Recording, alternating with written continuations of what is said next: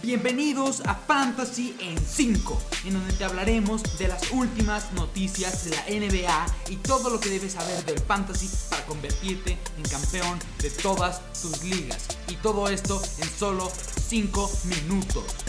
¡Comenzamos! Hola a todos, ¿cómo están? Qué buenos partidos tuvimos el día de ayer el jugador que más nos sorprendió fue Jalen Brown, quien en el partido contra los Knicks hizo 46 puntos, 9 rebotes y 6 asistencias. Estuvo increíble. Todo lo que no anotó Jason Tatum lo hizo Jalen Brown. En el mismo partido vimos a un Julius Randle que parece venir mejor que la temporada pasada, haciendo 35 puntos y además añadiendo 11 asistencias. En el partido de los Pacers contra Hornets vimos a Domantas Sabonis, este jugador infravaloradísimo, lo hemos dicho, por eso lo teníamos tan alto en nuestros ranks. Hizo 33 puntos y 15 rebotes. En el mismo juego, la Melo Ball, este jugador que lo tenemos para nuestro Breakout of the Year, va a tener una gran temporada, nos lo está demostrando, hizo 31 puntos, 9 rebotes y 7 asistencias fue en gran parte lo que le ayudó a llevarse la victoria a este equipo de los Hornets. Lavin, como siempre, sigue siendo un gran anotador, tuvo 34 puntos. También nos sorprendió Ja Morant en este partido, que hizo 37 puntos, 6 rebotes y 6 asistencias. Un gran inicio de temporada. Habrá que ver si puede seguir con el mismo ritmo, ya que la temporada pasada inició con un partido muy similar en donde hizo 45 puntos. Carl Anthony Towns, un doble doble, 30 puntos, 10 rebotes, no nos sorprende, pero es un jugador muy bueno en la liga. Después tenemos a Rudy Gobert, quien no es un gran anotador, tuvo 16 puntos, pero lo juntó con un doble doble para 21 rebotes, gran reboteador, iniciando muy bien la temporada.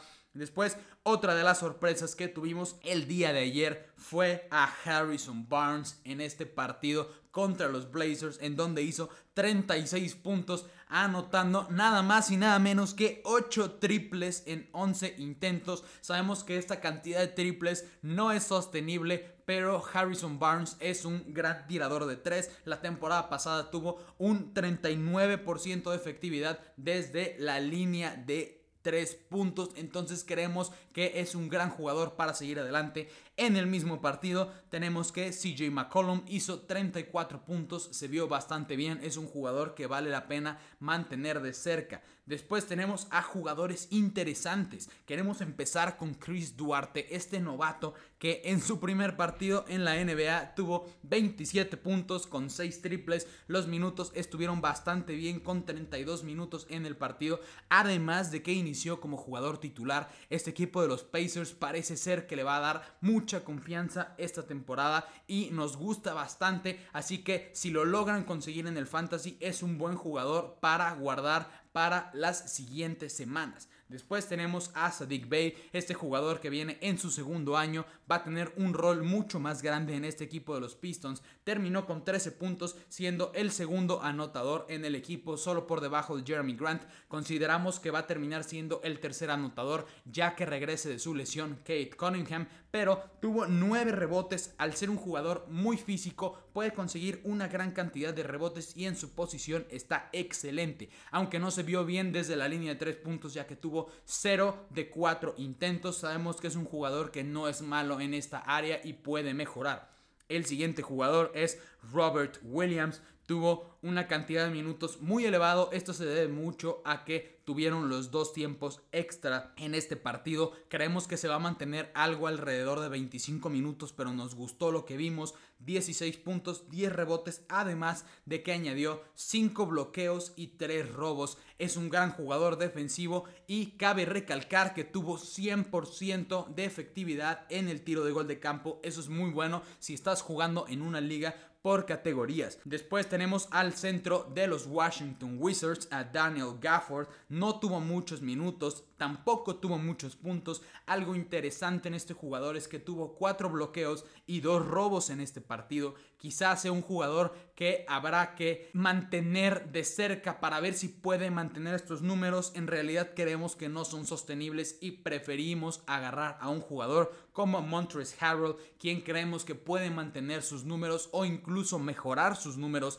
de la temporada pasada cuando estuvo con los Lakers. En el partido de ayer tuvo 22 puntos y 9 rebotes en únicamente 25 minutos viniendo desde la banca, así que es un jugador a considerar. Si lo logras encontrar en waivers también es una gran adición. El siguiente jugador lo estuvimos diciendo como sleeper antes de la temporada y que lo podían agarrar en las últimas rondas de su draft. Tenemos a Tyrese Maxi, hizo 20 puntos en este partido en 33 minutos. Nos encanta el volumen que está teniendo y al no tener a Simmons en el equipo, Maxi va a seguir viendo muchas oportunidades. No creemos que Simmons vaya a tener un rol relevante en este equipo más adelante y mucho menos si lo llegan a intercambiar. Así que vayan y busquen a Maxi en sus waivers. El siguiente jugador es del equipo de los Pelicans, es de los pocos rescatables en este equipo, ya que después de Ingram no tenemos a grandes anotadores en el equipo.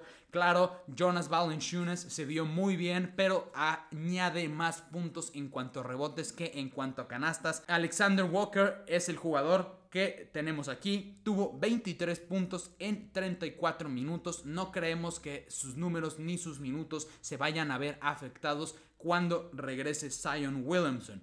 El último jugador interesante y que también deben añadir en sus waivers es a Will Barton de los Denver Nuggets, quien tuvo 20 puntos, 4 triples, además de añadir 6 rebotes y 5 asistencias en 33 minutos. Creemos que es un jugador que puede tener muy buen rol en este equipo cuando tengan problemas anotando Jokic y Porter Jr., además de que la rotación que le vimos el día de ayer se vio bastante bien. Por último, tenemos nuestras decepciones en los partidos del miércoles. La primera de ellas es Patrick Williams. Tuvo muy pocos, perdón, tuvo bastantes minutos, 28 minutos de juego, pero solo logró convertir 6 puntos y un rebote. Creemos que más adelante no va a ser un jugador relevante para el fantasy, dado que tiene muchas estrellas a su alrededor y no lo vemos resaltando por lo menos en esta temporada. El segundo jugador de excepción fue OG Anunobi quien la gente tenía muy alto, lo sobrevaloraron demasiado en la temporada baja. Creemos que sí es un jugador que va a ser bueno más adelante, pero no al nivel que la gente lo tenía. Tuvo 11 puntos y 10 rebotes. Los rebotes son muy buenos, sobre todo para su posición. Jugó 33 minutos y aunque los 11 puntos no son demasiados, terminó como segundo en anotador en este equipo, ya que el que terminó con más puntos fue Fred Van Vliet, empatando con Barnes con 12 puntos. La tercera decepción es Kentavious Caldwell Pope. Únicamente tuvo 5 puntos. Creemos que es un jugador que puedes cortar desde ahora. No queremos ver más adelante si va a tener una mejor rotación porque tuvo buenos minutos, 27 minutos de juego y producir 5 puntos no nos gusta. Creemos que es un jugador que puedes cambiar por alguno de los que ya mencionamos en los waivers. Por último tenemos a Halle Burton, es un jugador que también lo sobrevaloraron en la temporada baja y en el draft. Vimos que en muchos drafts se fue casi hasta la ronda 3, ronda 4, demasiado alto. No creemos que vaya a seguir teniendo partidos como el que tuvo el día de ayer, pero tuvo nada más 2 puntos y 4 asistencias. No sé qué vaya a pasar con este jugador. Sabemos que tiene el talento, pero creemos que puede ser un jugador que sea mucho más efectivo desde la banca. En el mismo equipo de Aaron Fox fue el que se llevó todos los puntos. Ese es nuestro resumen de los partidos del miércoles y les queremos resumir a los jugadores que pueden tomar el día de hoy para sus waivers de las siguientes semanas. Chris Duarte, Sadik Bay, Robert Williams, Montres Harold, Tyrese Maxey, Nikhil Alexander Walker y Will Barton. Esperamos todas sus preguntas en nuestras cuentas de Twitter o de Instagram y esperamos verlos en la siguiente edición de Fantasy en 5.